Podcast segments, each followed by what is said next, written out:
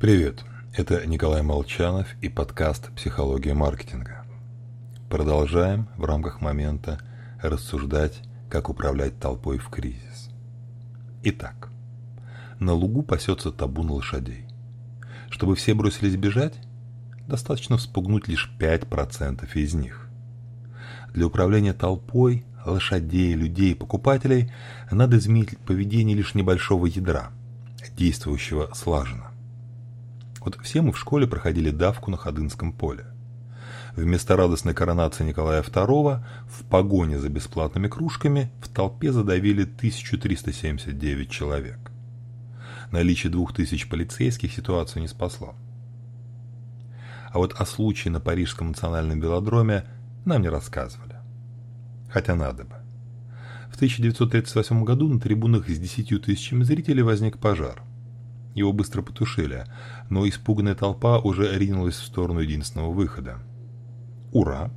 В толпе оказалось два психолога, которые начали скандировать «Не толкай! Не толкай!». Ритм подхватили, страх и суета сменились эмоциональным задором. Все кончилось благополучно. Управление толпой физически или в интернете требует соблюдения нескольких правил. Во-первых, работаем в режиме реального времени. Заранее распланировать поведение толпы, строго следовать сценарию, все-таки не получится. Реагируем по ситуации. Хотя шаблоны, рамки, конечно же, будущих сценариев должны быть. Во-вторых, ловим момент начала. Например, мы походкой пингвина пробираемся к эскалатору. В толпе. И вдруг все эскалаторы встают. Идти дальше – Стоять и ждать? Пробираться назад? Люди начинают озираться.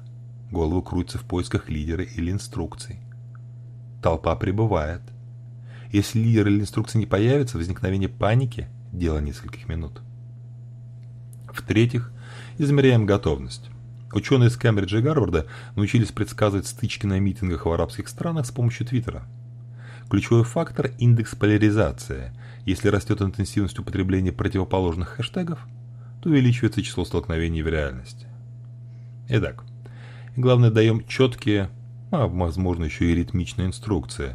В интернете одинаковые, не допускающие двойных толкований хэштеги или конкретное описание желаемого поведения. И тогда есть шансы, что вам удастся управлять толпой. Всего вам хорошего. Надеюсь, что это вам не понадобится. С вами был Николай Молчанов.